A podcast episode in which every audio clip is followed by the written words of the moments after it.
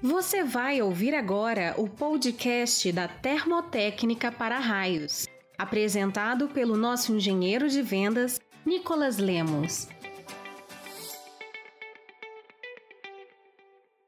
Você sabe quais materiais podem ser utilizados no SPDA? Esse é o tema do podcast de hoje. Eu sou Nicolas Lemos e seja muito bem-vindo. Um bom SPDA está além de um projeto feito exatamente como recomenda a NBR 5419. É preciso que a instalação seja muito bem executada por profissionais capacitados e com experiência, além dos materiais, que precisam atender a todas as normas vigentes e possuir certificação de qualidade.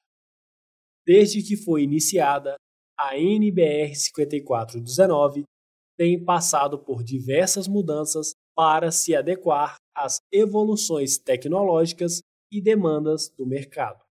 É na tabela 5 da parte 3 da norma que podemos ver quais materiais condutores são permitidos no sistema, sendo os principais atualmente cobre, alumínio, aço galvanizado a fogo, aço inoxidável e aço revestido por uma camada de cobre.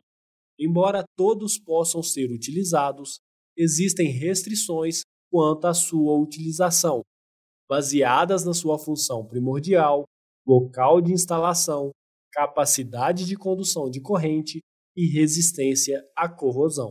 Por isso, existe uma diferença nas dimensões mínimas entre os materiais que são utilizados na captação e descidas e os materiais do aterramento.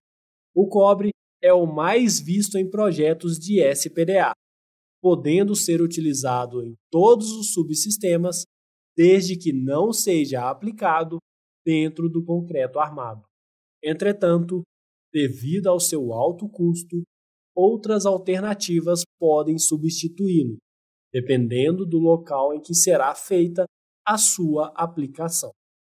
Componentes de alumínio são uma boa alternativa ao cobre, principalmente devido ao seu baixo custo e baixo índice de roubo. Em contrapartida, não podem ser enterrados ou embutidos e, por isso, somente veremos esse material nos subsistemas de captação e descidas do SPDA. O aço galvanizado a quente também é uma boa alternativa ao cobre. Embora não seja tão econômico quanto o alumínio, não existem restrições quanto ao seu uso no SPDA, ou seja, pode ser aplicado em todos os subsistemas. Entretanto, por ser pouco flexível, o aço galvanizado a fogo não é muito utilizado no aterramento de projetos residenciais comuns. Em grandes instalações, como usinas fotovoltaicas ou plantas industriais, normalmente já existem equipamentos apropriados para movimentar e cortar esse material, o que viabiliza sua instalação. Já o aço inoxidável, do ponto de vista da proteção contra a corrosão, é o melhor material que podemos utilizar no SPDA. Assim como o aço galvanizado a fogo, ele não possui nenhuma restrição quanto ao seu uso. Porém, além do seu peso e baixa maleabilidade, é um material muito caro. Normalmente, ele é indicado em situações de corrosão extrema, como regiões litorâneas, indústrias químicas e etc.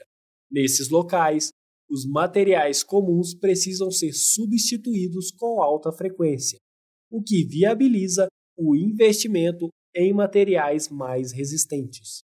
Por fim, o aço revestido por cobre, diferente dos outros tipos de aço, não pode ser utilizado dentro do concreto armado.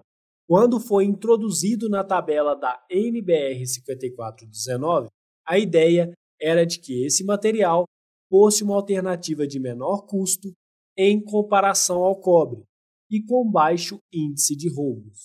Porém, devido à exigência de condutividade mínima de 30% IACS para a camada de cobre, somado a um aumento nas dimensões mínimas dos condutores, essa solução se tornou a segunda mais cara do SPDA, superando o próprio cobre e ficando atrás unicamente do aço inoxidável. Apenas quando utilizado em hastes de aterramento de alta camada é que o aço cobreado se torna uma alternativa mais rentável ao consumidor, devido à existência de grande demanda no mercado por esse produto que proporciona a redução dos custos.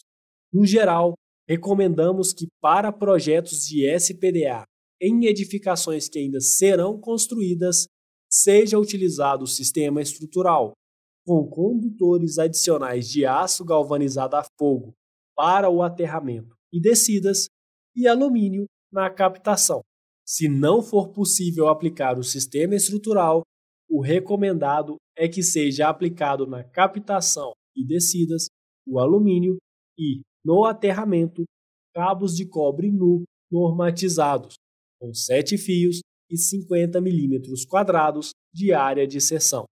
Caso tenha qualquer dificuldade em dimensionar os componentes do sistema, conte com a equipe técnica da Termotécnica para Raios para auxiliar no seu projeto. Para ampliar seus conhecimentos em SPDA e medidas de proteção contra surtos, acesse o nosso site e saiba mais sobre os cursos online que ministramos mensalmente. Continue ligado em nosso canal Telcast para ouvir outras dicas como essa. Você ouviu o podcast da Termotécnica para Raios. Sinta-se livre para compartilhá-lo e também para enviar suas dúvidas e sugestões através do e-mail engenharia.vendas@tel.com.br. Não deixe de conferir o nosso site e redes sociais para se manter sempre atualizado em SPDA.